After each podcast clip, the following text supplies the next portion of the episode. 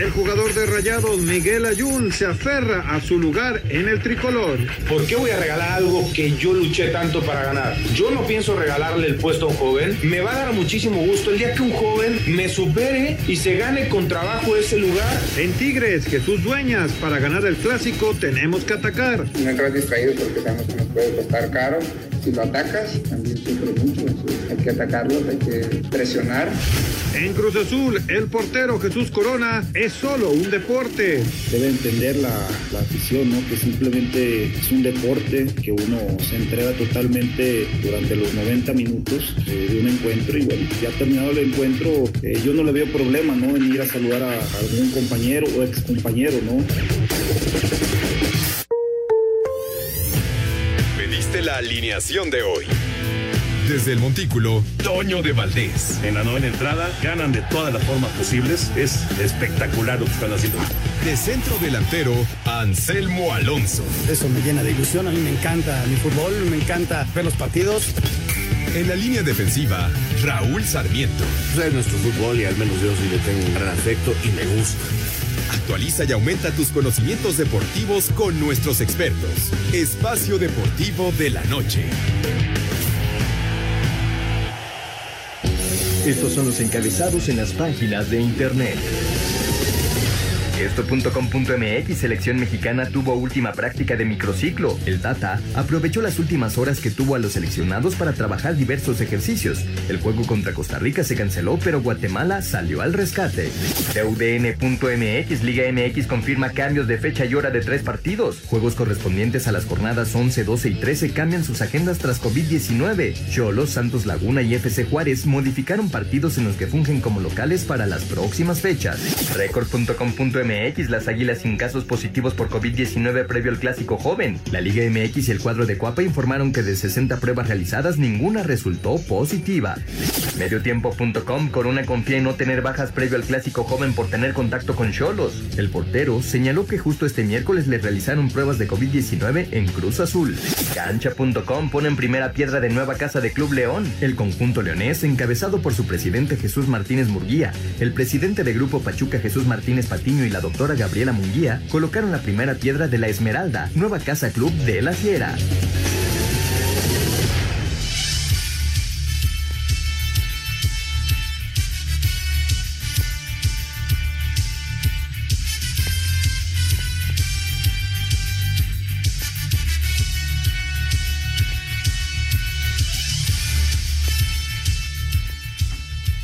Amigos, amigos, ¿cómo están? Bienvenidos a Espacio Deportivo de Grupo ASIR para toda la República Mexicana. Hoy es miércoles, hoy es 23 de septiembre del 2020. Saludándoles con gusto con Raúl Sarmiento, Anselmo Alonso, el señor productor, todo el equipo de ASIR Deportes y Espacio Deportivo, su servidor Antonio de Valdés. Gracias, Ladito Cortés, por los encabezados. Abrazo para Diego, que hoy está en la producción. También para el, el, el operator, ¿no? Ahí está el, el Ah, sí, el DJ, el DJ, ahí está. Cristian, efectivamente, abrazo para Cristian, para Mauro también, que está en redacción, y a todos los muchachos, un gran saludo. Bueno, pues aquí estamos, 0-0 eh, el Atlante, caray, bueno, ni hablar, 0-0 con Tapatío en la actividad de la Liga de Expansión, acaba de terminar el partido. Ah, eh, Raulito Sarmiento ya está, ya está viendo a Raulito Sarmiento. ¿Cómo está Raúl? Abrazo grande, ya está la información de la selección. El partido es en contra de Guatemala, como lo decías el día de ayer. Así que se jugará, sí, sí se jugará el partido de la selección, pero con otro rival. ¿Cómo estás, Raúl? Un abrazo. ¿Qué pasó, Toñazo? Eh, mi querido Anselmo, señor productor. Eh, saludos para Cristian, para Mauro, para eh, Diego y por supuesto también para Jackie. en fin, a todos, gracias porque sin ustedes no podríamos hacerlo. Sí, efectivamente, Toño ya está ya está confirmado que será la selección de Guatemala, que tendrá un jugador debutante de las Águilas del América en su selección. Sí, ahí va a debutar Chucho López, este volante por izquierda que puede trabajar como lateral o que puede jugar como extremo, pero realmente es un volante eh, zurdo. Eh, va a ser convocado, tiene familiares este, guatemaltecos, así que pues lo venían siguiendo, lo venían siguiendo y ya está en la convocatoria y va a debutar contra México. Eh, seguramente jamás imaginó o soñó esto Chucho, pero así será. eh, enfrentará a, la selección mexicana, este jugador del América que va a ser convocado. Entonces, pues ya está todo listo y qué bueno, qué bueno. Eh, nos hubiera gustado, por supuesto, mucho más del partido contra Costa Rica, pero lo importante es que trabaje la selección, que tenga un partido, y, y se me ha hecho muy extraño que seguimos sin escuchar al Tata Martino, ¿no? Es cierto, es cierto, ha hablado, ha hablado poco el Tata, de repente algunas entrevistas cuando estaba en Argentina, pero sí, no, no, no, no, no lo hemos escuchado últimamente, tiene razón, al técnico de la selección mexicana. Anselmín, te saludo con gusto, también hablando de, selección, eh, Funes Mori levantó la mano para ser convocado. ¿Te gustaría ver a Funes Mori en la selección mexicana? ¿Cómo estás? ¿Qué pasó, Toñito? ¿Cómo estás? Me da muchísimo gusto saludarte. Raúl, un abrazo muy grande a todo el público. Pues aquí estamos nuevamente esta tarde. A toda la gente, Nacir, mi, mi, mi agradecimiento profundo. Pues este, es un goleador, Toño es un goleador nato. Este, yo creo que México tiene delanteros importantes, este, delanteros fuertes, eh, la, posibilidad de tener a, Macías en caso de que venga el crecimiento, está desde luego Raúl Jiménez, la forma de ver, es una posibilidad. Fíjate que la semana pasada la FIFA anunció, no, no tengo muy certera la información, pero algún cambio en cuanto a la posibilidad de jugadores que han estado eh, en alguna selección, en algunas ocasiones, aunque sea selección mayor, que puedan estar en otra selección. Voy a, informarme bien para dar con precisión esta, esta información pero, pero se abre esa posibilidad de que algunos jugadores puedan estar eh, en dos selecciones con un número limitado en la primera que jugaron.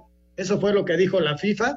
Habrá que precisar bien esta información. Pero bueno, Funes Mori es un gran delantero, Toño, pero yo siempre he dicho que, que yo me decantaría más por algún mexicano.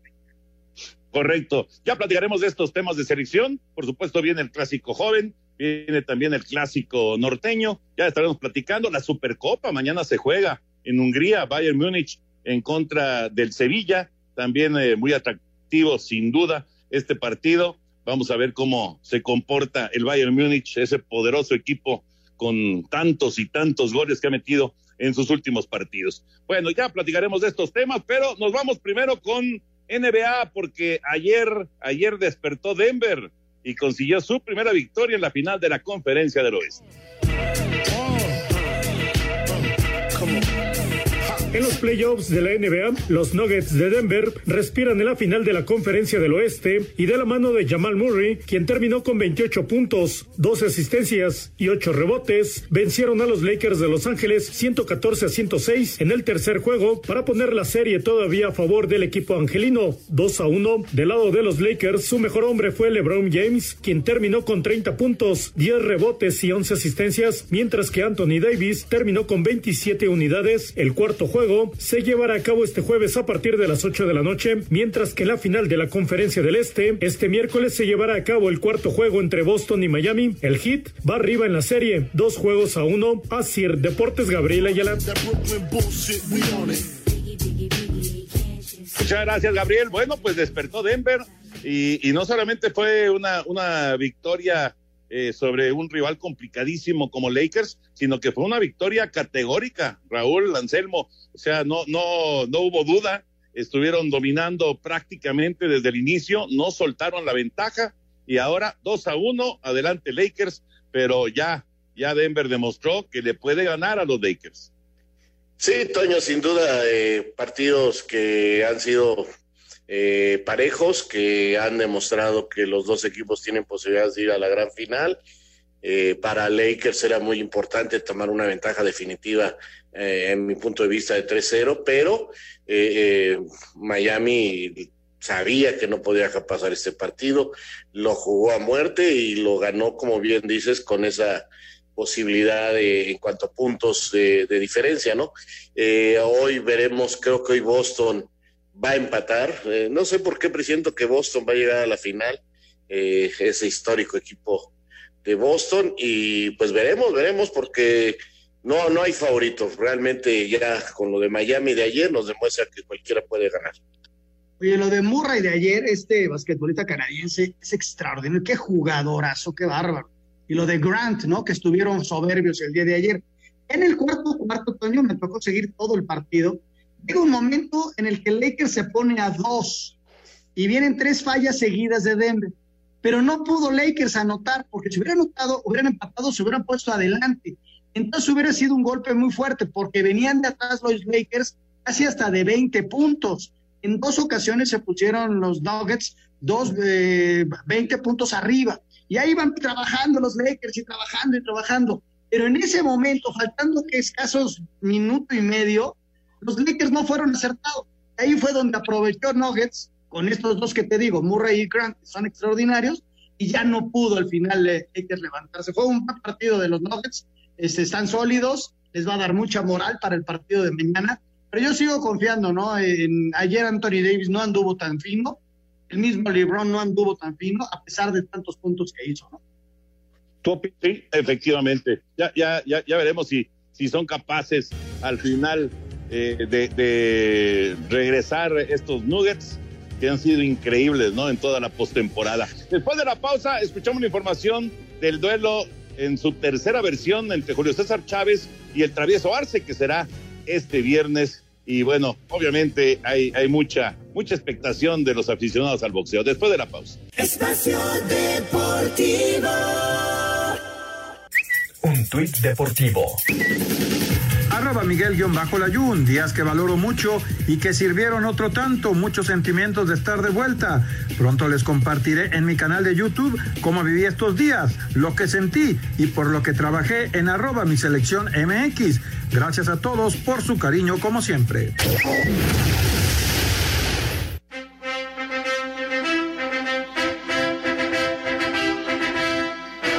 Julio César Chávez y Jorge el Travieso Arce se declararon listos para la pelea de exhibición con causa del próximo viernes en Tijuana, lugar donde el Travieso viviría su primera pelea como profesional. Tenerlo enfrente, boxear contra él y para hacer causas nobles por la gente, eso me llena el alma, me enriquece.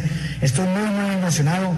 Es tan bueno conmigo Dios que me trajo al lugar donde yo debuté por primera vez boxísticamente aquí en Tijuana. Y ahora le voy a poner recio al viejito picudo, mi máximo ídolo. Muchas gracias, Dios los bendiga, nos vemos el viernes. Por su parte, la leyenda se mostró más nervioso por la pelea del Junior en el mismo escenario ante Mario Cázares que por su propio combate. Pero decirle a todos ustedes que muchas gracias por su apoyo, la verdad. Primero voy a subir yo, le voy a pegar una chinga al dientón y me voy a motivar, voy a motivar a Julio y, y así ya voy a estar más tranquilo, ¿me entiendes? Porque si no, de otra manera, pues eh, voy a subir, voy a voy a subir muy nervioso a la, a la exhibición. Pelea a puerta cerrada y transmitida por diferentes plataformas para Sir Deportes, Mauro Núñez. Gracias, Mauro. Siguen siendo imán de taquilla, ¿no? Digo, por supuesto, Julio, pues eh, el mejor boxeador mexicano de la historia y, y el travieso que tiene un enorme carisma y que pues también tuvo grandes resultados. Entonces, siguen, siguen siendo un atractivo para, para la gente y se dan buenos agarrones, ¿eh? ya se han dado dos y viene el tercero el próximo viernes. Sí, sí, sí, eh, estas exhibiciones han resultado bastante interesantes y, vendrá la otra oportunidad eh, entre estos dos grandes campeones en la historia del boxeo mexicano. Oye, Toño, por cierto, muchas felicidades, ¿eh? Ya Ah, sé que nuevamente eres abuelo. ya nació, ya nació Isabela, ya nació Isabela, efectivamente, ya, Pues- eh, y además, y además, este, eh, es, es Libra, porque hoy es el primer día de Libra, así que igual que su abuelo, ya es Libra, Isabela, sí, ya, el, el, el tercer nieto, en este caso nieta, y sí, bueno, felicidades a Gloria y felicidades a, a Ricardo, y bueno, pues estamos muy contentos. Muchas, muchas felicidades, mi querido Toño. Un beso a Gloria también, a, a todos tus hijos. La verdad, este, una bendición de Dios, ¿no? Este, porque la vida sigue y este tipo de cosas, pues no te motivan más que a seguir adelante. Este, sí, vivimos un momento bien complicado, pero se va a terminar y esto va, la luz va a salir para todos.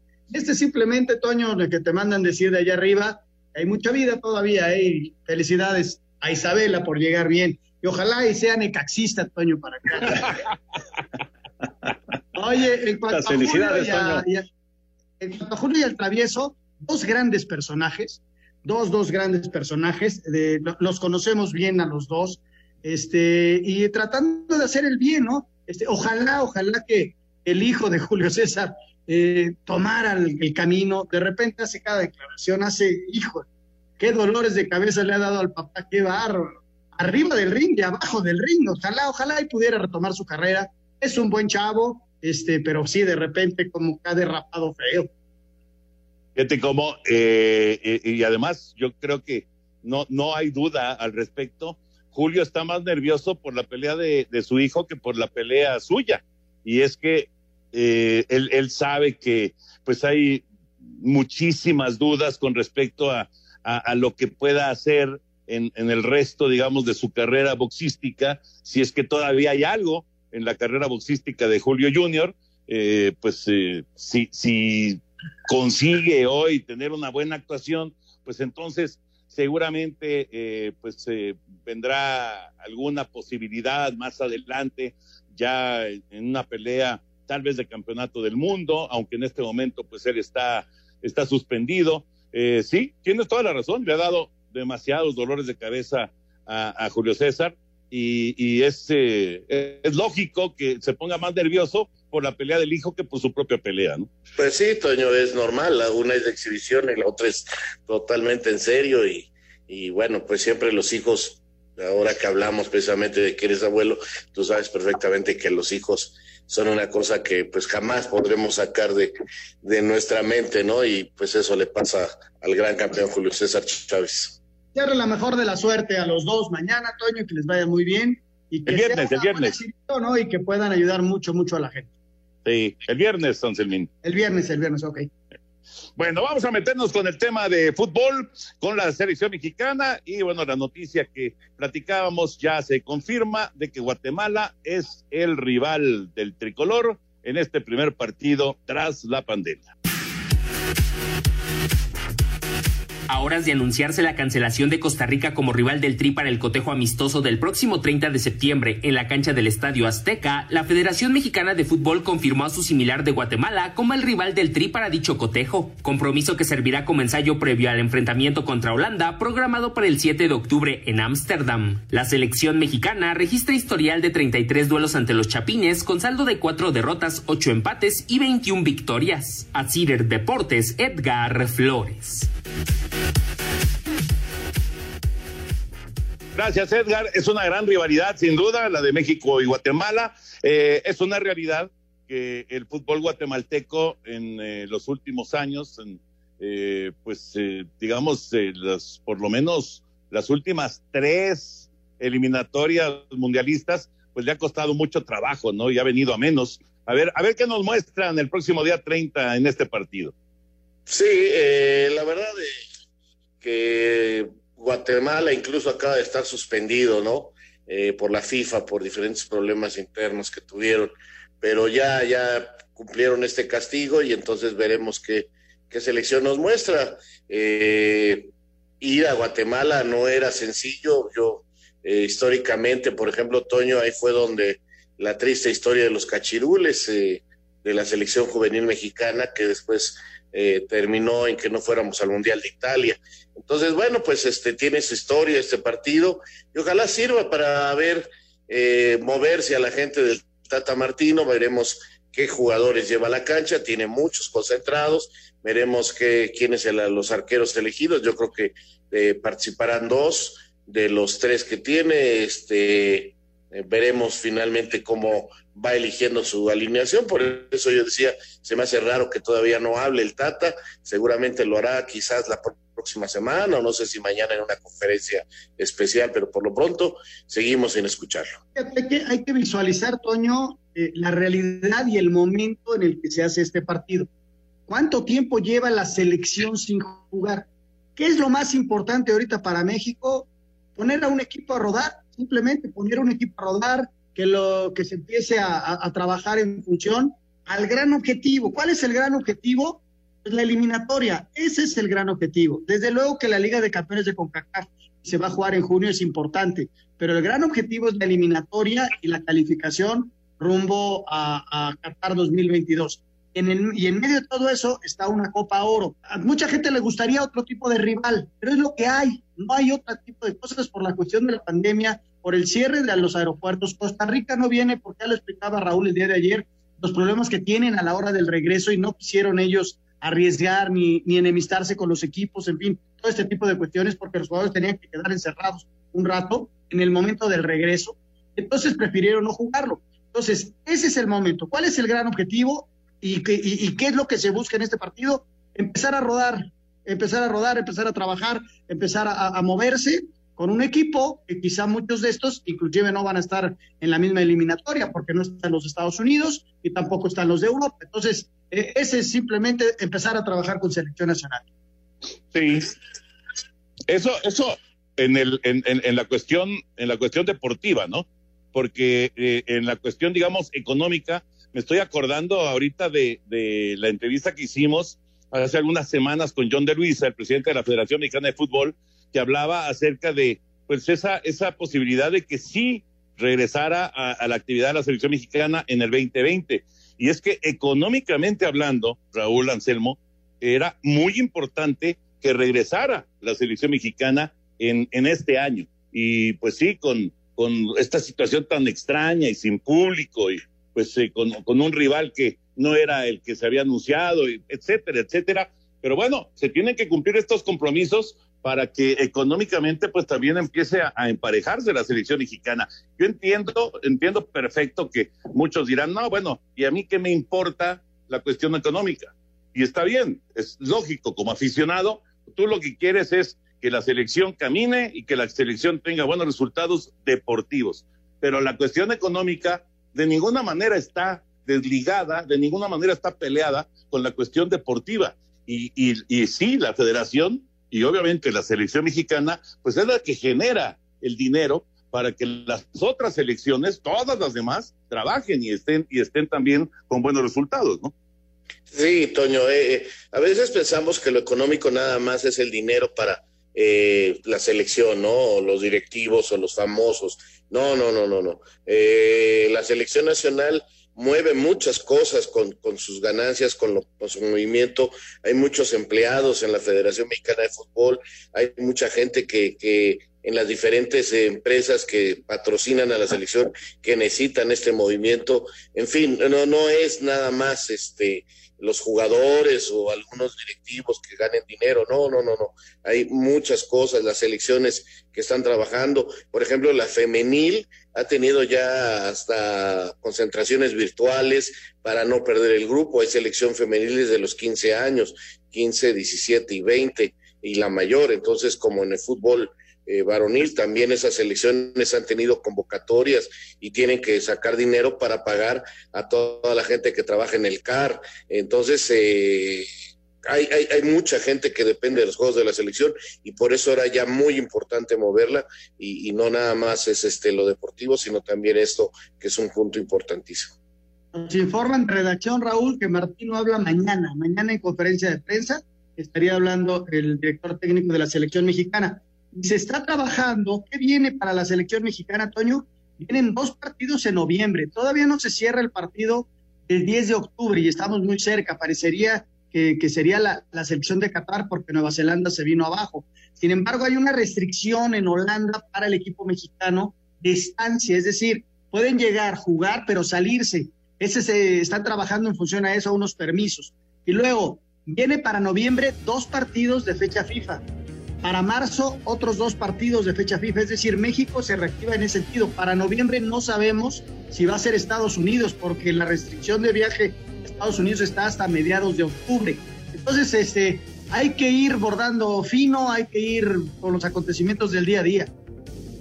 Claro, claro, efectivamente. Vamos a ver eh, si se pueden cumplir todos estos compromisos que estás mencionando. Ojalá que se puedan hacer. Y, y bueno, en el 2021 va a ser una locura la selección mexicana va a tener una cantidad de partidos y cuando esto se abra ya completamente, pues imagínense nada más, va a ser, va a ser enorme la actividad de la selección mexicana. Después de la pausa, escuchamos lo que decíamos de Fuentes Mori, que levanta la mano para el tri. Espacio Deportivo. Un tuit deportivo. Arroba la afición. Vanessa Bryan demanda al sheriff del condado de Los Ángeles por filtrar fotos del accidente de COVID.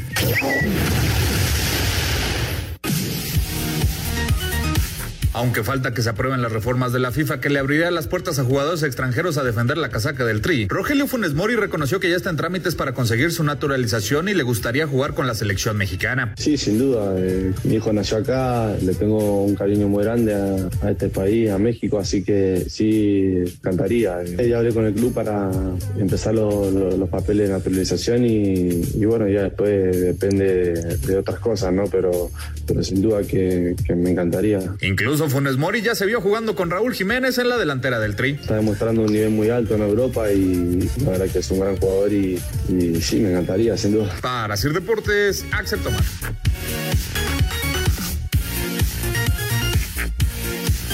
Muchas gracias, Axel. Gracias, Axel. Ahí está la, información. Digo, no es nuevo, por supuesto. No han sido muchos los jugadores naturalizados, pero en épocas recientes, pues sí hemos tenido una, una cantidad importante. Eh, vamos, Funes Mori es un muy buen futbolista, es un goleador. Si hacemos un, recuento de delanteros mexicanos, de los actuales, obviamente Raúl Jiménez pues estaría eh, como número uno. Ahí está todavía la opción del Chicharito. No sé si vaya a regresar a la selección mexicana o no. Está también la posibilidad de Henry Martín. Está JJ Macías. ¿Habría lugar para Funes Mori, Raúl, Anselmo, en la selección mexicana si el Tata Martino lo decidiera? Pues mira, Toño, si él pone todos sus papeles como mexicano y él eh, logra esto, pues este no tiene por qué no, porque la Constitución lo, lo permite y tiene sus derechos, igual que sus obligaciones al, al, lograr la naturalización, ¿no? Por supuesto que tiene posibilidades y es un buen jugador. Ahora bien, yo creo que en este momento eh, no es para pensar en naturalizados. Yo creo que hay que darle fuerza a los proyectos de Henry, de Macías, del pueblo Pulido, no sé, los jugadores mexicanos que puedan ir a esta posición. Eh, tú inclusive mencionabas al Chicharo, por supuesto que sí. Y entonces, este, eh, Santiago Jiménez, que está creciendo muchísimo. Y ah, me faltó, me faltó Santi Jiménez, tienes razón. Y, que Incluso, y que incluso se habla en la selección de Argentina que lo quieren también para sus juveniles. Se hablaba de Santiago Ormeño. O sea, eh, creo que debemos ir con calma. Si llega el momento de la competencia y, y no tenemos y vemos que hay un hueco ahí horrible para cubrir, pues entonces inmediatamente claro que es un gran candidato porque es un muy buen jugador. Sí, sí, de que es un buen futbolista, lo es. Eh, y, bueno, si él tiene las ganas de hacerse mexicano, será porque quiere hacerse mexicano, no por jugar en la selección o por jugar fútbol. Eso es lo más importante, ¿no? O sea, hacerse mexicano como se hizo en su momento, que hoy es mexicano brasileño, como se hizo el Chaco y, su hijo, por ejemplo, pues desea jugar más con México y con Argentina inclusive en fin, este, más por el deseo de, permanecer en un país, Toño, que de jugar en una selección. Nadie le quita lo buen delantero, lo buen goleador, lo buen definidor, pero bueno, este, yo creo que hay opciones en México, y ya que sea mexicano, este, pues ya verá el tato si lo llama o no, ¿no? Fíjate que eh, eh, es que me quedo pensando, si él tiene el, deseo y bueno, él levanta la mano, ¿por qué no? ¿Por qué no podría ser? O sea, me parece que eh, si, si es eh, pues una, una, una cuestión de que sientes que, que ya quieres al país y que, y que te sientes ya mexicano y, demás, ¿por qué no? Digo, eso es lo que yo pienso, ¿no? Por cierto, ahorita me acordé de que vi hace rato que Lucas Romero ya dijo que va por la selección de Argentina. Y qué bueno, también es muy, o sea, muy, muy este, decisión de él, ¿no? Claro, bueno, además él siempre ha estado en eso, o sea, él, él nació allá en Durango, pero no tiene ni idea de lo que es Durango ni lo que es nuestro país, porque nunca volvió, o sea, puntos. Eso vamos a, e, eso me parece hasta, digo, qué bien que la Comisión de Selecciones Nacionales, encabezada por Torrado, pues se mueva y busque y encuentre jugadores mexicanos. Pero si ellos no quieren, bueno, pues no. Si tienen otra nacionalidad y prefieren la otra nacionalidad, pues adelante. Si quieren la nuestra, bienvenido. Y si Funes Mori quiere ser mexicano, por supuesto que bienvenido. Yo te digo, en este momento creo que primero este, buscaría ver eh, en los jóvenes quién tiene los tamaños para crecer eh, en la selección nacional. Si llega la competencia y no tenemos, bienvenido, señor Funes Mori, con todos sus derechos constitucionales. Estoy, estoy completamente de acuerdo. Lo de Luca Romero sí hizo más mediático, Toño, que otra cosa, ¿no? O sea, a él le preguntaron dos, tres veces y, Y, sí, soy mexicano, pero pues, o sea, no, creo que le interese por eh, jugar para, para México, no más allá de que nació aquí. Pero bueno, se hizo más mediático ese, ese asunto, de asunto. Y bueno, vamos a ver en qué termina lo de Funes Mori. Te repito, es un gran futbolista, eh, pero creo que ejes de ataque mexicanos hay varios ahorita y muchos y, varios más en proyección. Pues ya veremos, ya veremos cómo, cómo termina esta, esta historia, que está interesante, la verdad, está interesante. A ver, eh, rápido, rápido, naturalizados, los últimos, el Guille, ¿no? Caballero, Tiña, Tiña, el Chaco, el Chaco, Y, y, más para atrás, pues el Charro Lara, y no me acuerdo de otro, ¿eh? No, nada más, no, no, tampoco son tantos. No, no son tantos. Porque, ¿se acuerdan la época de, de por ejemplo? ¿Cuánto, cuánto se habló? ¿Cuántas veces sonó que, que, lo, que lo iban a, a, buscar naturalizar para llevarlo a la selección mexicana? Pero en esa época como que estaba mal visto y, y entonces ni Caviño ni pues ningún otro de los que brillaban en, en el fútbol mexicano de los extranjeros finalmente se, se concretó que se se convirtieran en seleccionados nacionales. Era Gabriel Caballero es el otro que también fue mundial por México con Javier Aguirre y, también que en aquella ocasión los candidatos para la naturalización en el mundial del 86 eran Caviño y Daniel Alberto Brailovsky. Mira, también los tiempos cambian, ¿eh, Toño? Si tú ves hoy eh, a las elecciones, hoy tienen más jugadores este, naturalizados, no en México, a nivel mundial. En aquella época era más complicado ver jugadores que se integraran a, un país que no fuera el suyo. Entonces, como que los tiempos han modificado, eh, las fronteras en Europa se abrieron, eh, mucho inmigrante eh, africano que llegó a, Europa obtuvo la naturalización, la nacionalización porque sus padres habían trabajado ahí o ahí nacieron inclusive. O sea, cómo cambió toda la, la geografía, todo este tipo de cuestiones para la integración de selecciones nacionales, ¿no? Exacto, exactamente. Pero bueno, ahí, ahí dejamos ese tema. Vámonos con el clásico joven que se juega este domingo en la cancha del Estadio Azteca. Cruz Azul y América se enfrentan en la fecha 12 del Guardianes 2020.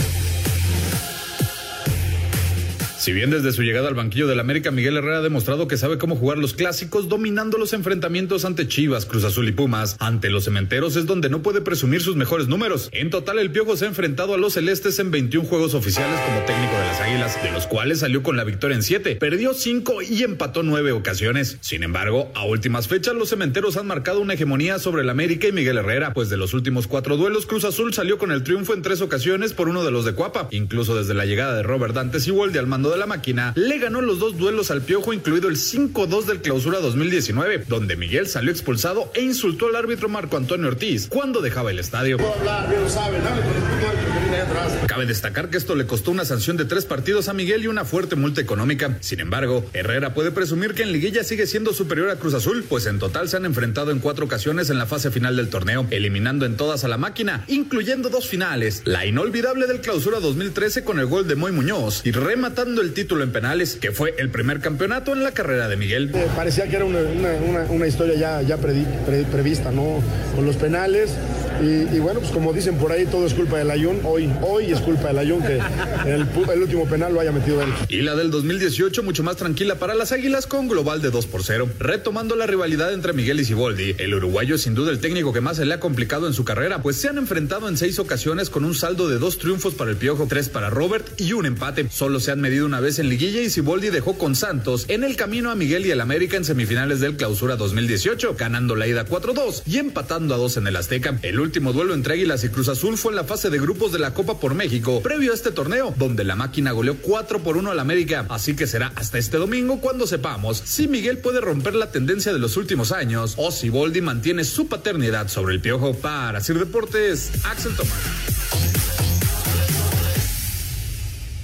Gracias, Axel. El clásico joven, Cruz Azul y América se van a enfrentar, el líder del torneo y las águilas que están ahí. Fíjate, Raúl, Anselmo, si gana el América, da el salto y, supera a la máquina en, en, eh, en, puntos. Así que es un partido sumamente atractivo. Vamos a ver cómo se dan las cosas. Ojalá que no llueva, porque ha llovido mucho últimamente en la Ciudad de México, pero ojalá, ojalá que el desarrollo del partido pueda ser normal y, la verdad que se antoja, ¿no? Y, además es el momento en el que llegan los dos equipos. Sí, es un buen partido. eh, estos encuentros entre América y Cruz Azul, yo lo espero un poquito más espectacular que el América Chivas por la situación de los dos equipos, ¿no? Eh, creo que el favorito es Cruz Azul en este momento, eh, porque ha tenido un torneo más regular, tiene más puntos, se ve más hecho el equipo, pero ya sabemos que en estos encuentros puede pasar cualquier cosa, así que eh, no se puede descartar que el América haga un buen partido y logre vencer a Cruz Azul, ¿no? Pero sí, sí veo a los cementeros en este momento como favoritos para este partido. Eh, yo, yo creo que es un partido parejo, ligeramente del lado de, Cruz Azul. Eh, Cruz Azul ha sido todo el año, ¿no? Inclusive la temporada pasada, el de los equipos más importantes junto con el León y también el América, que han estado ahí y están codo a codo, Toño, están peleando. Sí, el América no ha sido lo, lo funcional tal vez, lo, lo atractivo, pero ha, sacado los puntos y el equipo está peleando.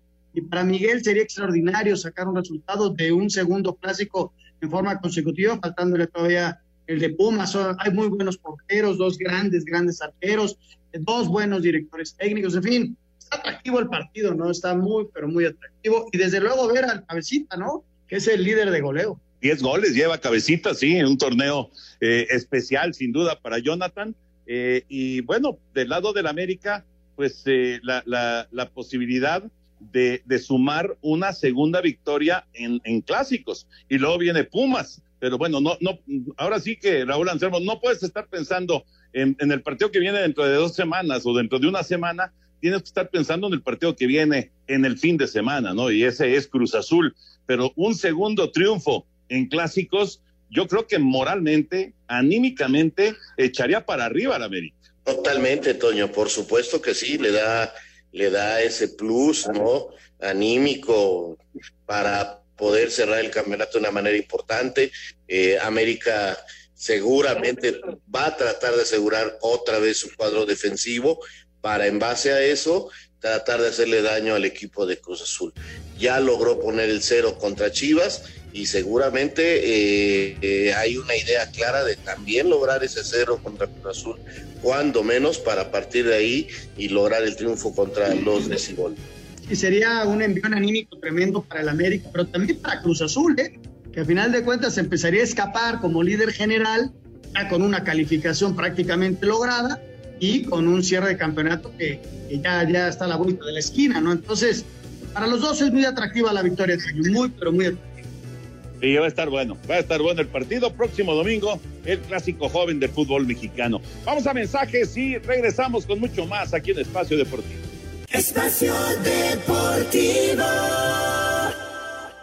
Un tuit deportivo. Arroba Reforma Cancha. A cuatro días del Clásico Nacional, las Chivas empezaron a pagar su apuesta al América con la entrega de despensas a mariachis. Demuestra que sabes de deportes en instabet.mx. Utiliza el código espacio y recibe 500 pesos para empezar a ganar. Instabet.mx presenta. Exactamente. Instabet. Instabet nos presenta la vuelta a la liga. Instabet.mx, que es una página de apuestas deportivas y casino en línea con la mejor variedad de deportes nacionales e internacionales. Te invitamos para que te registres de inmediato y si utilizas el código promocional espacio, recibes 500 pesos para empezar a ganar de inmediato. Visita el casino y disfruta de la mejor selección de juegos al igual que mesas con repartidoras en vivo para poder interactuar y divertirte en grande. Haz la elección correcta y elige instabet.mx.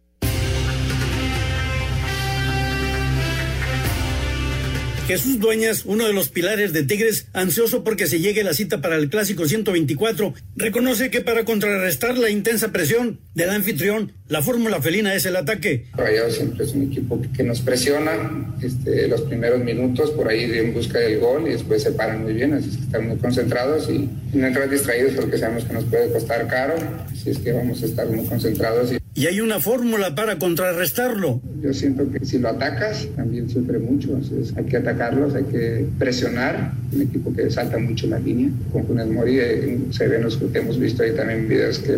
Desde Monterrey, informó para decir Deportes Felipe Guerra García. Si bien el triunfo de Puebla la semana pasada en Aguascalientes pareciera un tanque de oxígeno para Juan Reynoso, el director deportivo de Puebla, Carlos Pobleta, aseguró que el trabajo del técnico peruano nunca ha estado en entredicho. Los proyectos son a mediano y largo plazo. No podemos estar diciendo o pensando en prescindir de los servicios de Juanis, porque nosotros tenemos claro, eh, desde que tratamos de, de, iniciar de la mejor manera el torneo con las incorporaciones, con lo que pretendía Juan y lo que pretendemos nosotros, por lo menos a mediano plazo, Juan está firme con nosotros. Poblete destacó la importancia de sacar un triunfo en estos dos partidos que tendrán como locales para alcanzar los objetivos. Y sí, estos dos partidos son fundamentales. Ideal sería quedar entre los ocho primeros. Para Sir Deportes, Axel Tomán. El defensa de Necaxa, Ian González, reconoció el mal momento que atraviesa el equipo, pero confía en que puedan revertir los resultados para buscar un lugar en la liguilla. Somos conscientes de que hemos dejado de hacer cosas en el campo, somos muy conscientes de la situación y yo no creo que sea tanto culpa de los técnicos, ni del profe Cruz ni del profe Poncho, es culpa 100% de los jugadores. Yo creo que al final hemos dejado de hacer cosas, nos han hecho perder partidos, ese tipo de cosas que hemos dejado de hacer. Pero bueno, estamos a tiempo de revertir la situación, eh, estamos muy motivados de hacerlo. Yo creo que es una, una buena gesta conseguir eh, ganar partidos de aquí a final de, de torneo. Para Sir Deportes, Mauro Núñez. Luego de haber hilvanado un par de triunfos en Juárez, Darío Lescano reconoció que la suspensión del partido contra Tijuana por el tema de COVID la semana pasada les rompió un poco el ritmo. A nosotros los jugadores queremos jugar, los jugadores siempre quieren jugar, nosotros queremos jugar. Entonces nos tocó un poco, pero bueno, pasando los días con los profes nos concentramos para poder entrenar más. Sin embargo, esperan que no se sienta este viernes cuando reciban al Atlas, un rival que considera el paraguayo será muy complicado. Nosotros tenemos que tener cuidado porque ellos van a venir con todo y nosotros acá en casa tenemos que tenernos fuertes. O sea, Atlas va a venir con todo, es un rival directo por el tema de la promoción, creo. Entonces nosotros no vamos a regalar nada. Para hacer deportes, Axel Tomán. Siguiendo los pasos del Pachuca, el Club León anuncia la construcción de lo que será la Casa Club y el Campus Bajío de la Universidad del Fútbol, La Esmeralda, ubicado sobre la carretera León Lagos de Moreno, con las instalaciones más modernas y vanguardistas. Contará con canchas de entrenamiento, gimnasio, vestidores, zona de recreación, capilla y la Universidad del Fútbol. En ceremonia con la presencia del presidente de la Federación Mexicana de Fútbol, John de Luisa y Enrique Bonilla de la Liga MX, se colocó la primera piedra. Escuchemos al presidente de los Panzas Verdes, Jesús Martínez. Sí, realmente muy emocionado, ¿no? Cumplimos 10 años de que tomamos este proyecto y, y, ver esto realmente me emociona mucho porque sé que va a haber muchos jóvenes que van a salir de, de este lugar, que este es eh, realmente donde lo que viene y estoy muy emocionado por toda la gente que, que está con nosotros en todo esto. Rodrigo Herrera, Asir Deporte. Si eres de los que siempre sabe cuál equipo va a ganar o quién remontará, entonces demuestra que sabes y regístrate en instabet.mx.